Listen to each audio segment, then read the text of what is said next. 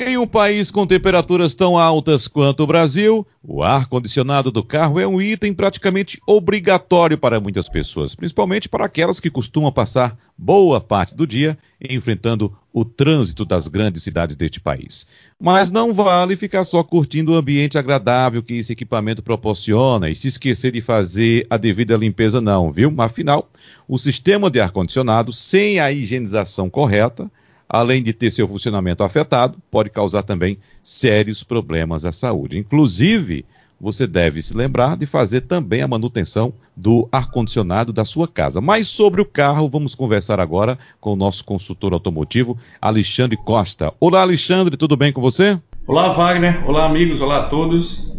Bom, Alexandre, entramos de fato na época quente do Brasil. No nosso caso aqui, nós não temos uma definição perfeita das quatro estações do ano, apenas a estação chuvosa e a estação do calor, como estamos vivendo.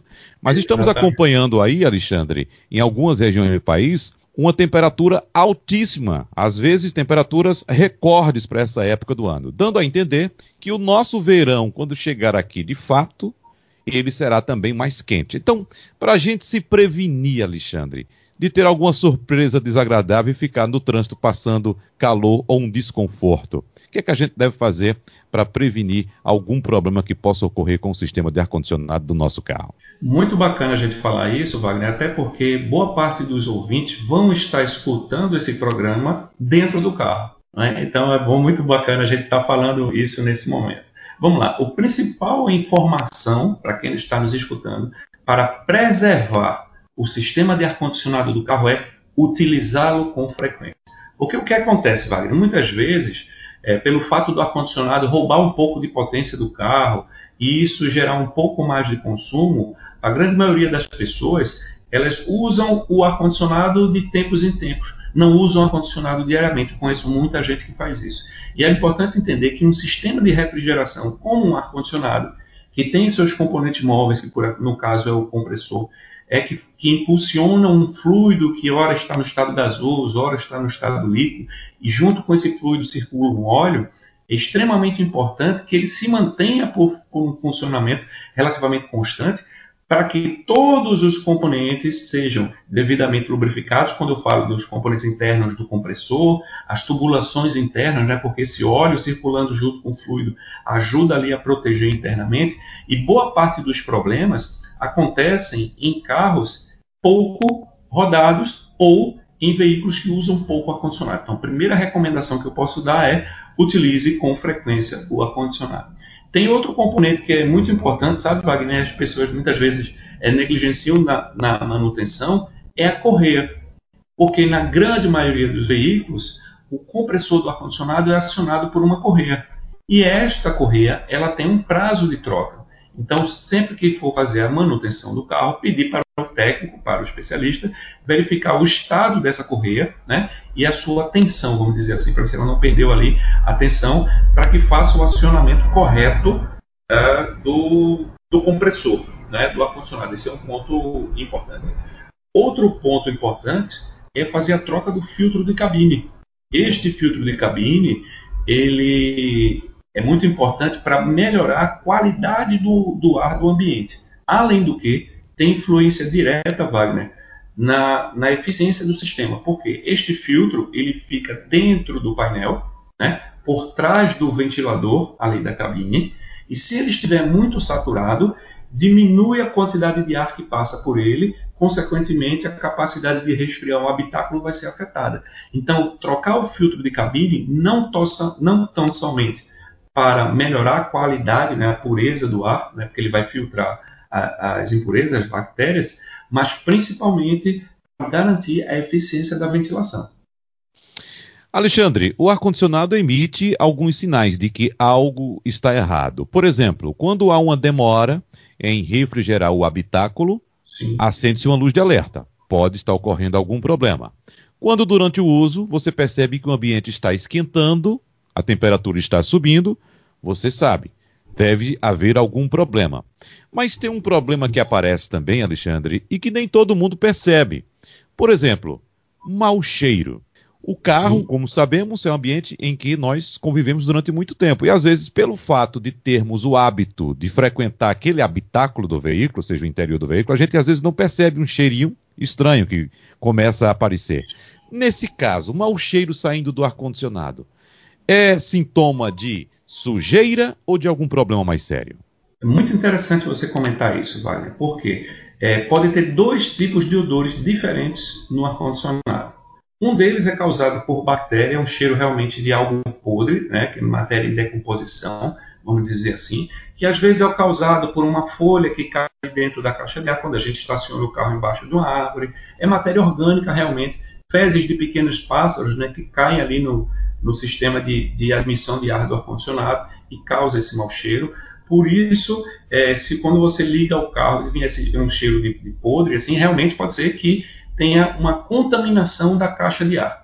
Essa contaminação, né, se for muito severa, o recomendado é remover o painel e fazer uma limpeza manual. Né? Isso em casos mais severos. Os carros mais antigos, por exemplo, que não têm filtro de cabine, ficam mais suscetíveis a este tipo de problema. Os carros mais novos, a entrada do ar que passa pelo, pelo filtro, né, e aí tende a barrar um pouco isso. Mas se você não fizer a troca desse filtro periodicamente. E se não fizer a devida higienização do, do, da caixa de ar, né, é, utilizando produtos químicos específicos, pode ocorrer um mau cheiro. Mas tem um mau cheiro, Wagner, que poucas pessoas conseguem identificar, porque você tem que ter um nariz mais apurado, você tem que ter um, um conhecimento técnico.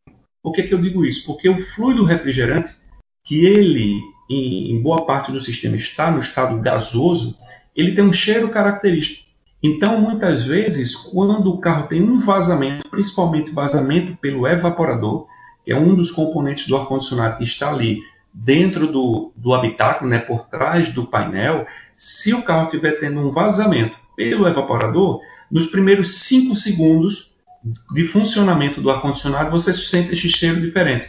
Não é um cheiro de, de, matéria orgânica podre, mas é um cheiro mais de um produto químico, porque o, o gás do ar-condicionado tem um cheiro muito específico. Tanto é que existem equipamentos detectores de fuga que são capazes de identificar esse odor e para saber se tem vazamento. Então são dois odores possíveis, né? Ou o cheiro de podre, que indica realmente a formação de colônia de bactéria dentro do painel, ou realmente o indício, mas aí só narizes mais, vamos dizer assim, especializados, né, que está acostumado né, a, com a manutenção do carro, é que sabe identificar que ali realmente é o cheiro característico do, do fluido refrigerante que está vazando pelo evaporador. Por falar nesse gás refrigerante, Alexandre Costa, ele precisa ser reposto periodicamente pelo fato de o sistema ser hermeticamente fechado. Esse gás só vaza se por acaso houver algum dano no sistema. Então, Wagner, muito bacana você falar isso, porque existe um grande mito de que o gás ele tem prazo de validade. Na verdade, vamos entender o que acontece. Eu falei até várias vezes aqui que ora o fluido está no estado gasoso, ora o fluido está no estado líquido. O que acontece no, no fluido são transformações físicas, ou seja, ele apenas muda de estado físico. Ora está líquido, ora está gasoso. Não ocorrem transformações químicas. Só resumindo aqui para o pessoal, transformação química é quando, vou dar um exemplo muito simples aqui, quando você queima uma folha de papel, você fornece calor para o papel e ele vira cinza. Se eu retirar o calor da cinza, ele não vira papel novamente, ou seja, é uma transformação permanente. Agora, se eu pego uma porção de água e resfrio ela, vira gelo. Se eu aquecer o gelo, ele vira água. Então, ele não perde as suas propriedades. Ele apenas está mudando de estado físico. Então, o fluido refrigerante, que tem esse termo que é chamado de fluido, e o correto não é nem chamar de gás, por quê? Eu chamo de fluido porque, ora, ele está no estado gasoso, ora, ele está no estado líquido, a depender de que parte do sistema ele está circulando. Isso é um ponto importante. Então, como acontecem somente transformações físicas e não químicas, a vida útil do gás é até maior do que do próprio veículo. Pasmem, é maior até do, do que o próprio veículo. Então, se por acaso o sistema perdeu eficiência e o técnico verificou que tem pouco gás, isso há indício apenas de uma única coisa: vazamento. Então, aí é importante que as pessoas entendam que o gás ele não tem prazo de validade, mas se o nível dele baixar no sistema, é indicativo realmente de um, de um vazamento no sistema. Para a gente fechar, uh, Alexandre, e ainda dentro dos cuidados desse normal atual que vivemos, alguns chamam de novo normal, a gente sempre recebe a informação de que, por exemplo, em nossa casa, em nosso ambiente de trabalho, é importante, depois de um período de uso do ar-condicionado, abrir a janela para o, o, ar circular. No veículo, nós temos, Sim. evidentemente, a possibilidade de abrir a janela, mas também tem um botãozinho que pouca gente utiliza ou uma chave que pouca gente vira. É a chave para o lado do ar quente. O que é que você indica? É melhor abrir as janelas ou é melhor utilizar o ar quente periodicamente ou as duas coisas? Vamos lá. O, o ar realmente ele fica um pouco mais seco, porque uma das funções a gente, a gente chama de, de, de sistema de controle de temperatura, mas ele controla não só a temperatura, mas controla também a umidade do sistema. Tá? Então, são dois pontos que o ar-condicionado é, controla, né? Temperatura e, e umidade, para trazer o conforto térmico. Isso é um ponto extremamente importante. Então, se eu faço uma viagem muito longa, é normal que a cabine, o ar fique mais seco. Então, eu posso abrir ali dois dedinhos rapidamente por 20 segundos e fechar o, vidro do carro. Eu posso também é, apertar o botão do recírculo. O recírculo, ele é um, um sistema onde ele mantém o ar fechado, né, o acesso do ar externo fechado e fica trabalhando somente o ar do habitáculo. Quando eu aperto o, o, esse botão desligando, eu permito que o ar externo entre. Então, só que junto com ele vai entrar alguns odores também, se o filtro não estiver em boas condições. Então, o que eu recomendo é, num período muito longo, você pode abrir um pouquinho o vidro ou desabilitar ali o reciclo. A questão do ar quente ajuda muito no combate à formação de bactérias. Então, é comum eu fazer periodicamente, num trajeto, num dia mais quente, por exemplo, eu abro os vidros do carro, coloco o ar quente no máximo, coloco a ventilação no máximo e os primeiros um ou dois quilômetros já chegando em casa, eu deixo o sistema funcionando. Por quê? Porque é que essa temperatura mais elevada que vai ser formada ali na caixa vai gerar uma condensação maior dentro da caixa de ar e vai colocar mais água para fora, ou seja, é uma espécie de lavagem interna da caixa. Se a pessoa faz isso com uma certa é, é, frequência, dificilmente ele vai ter problema de odor dentro da caixa de ar. Alexandre Costa, mais uma vez, muito obrigado, um abraço para você e até a próxima. Eu que agradeço, um grande abraço.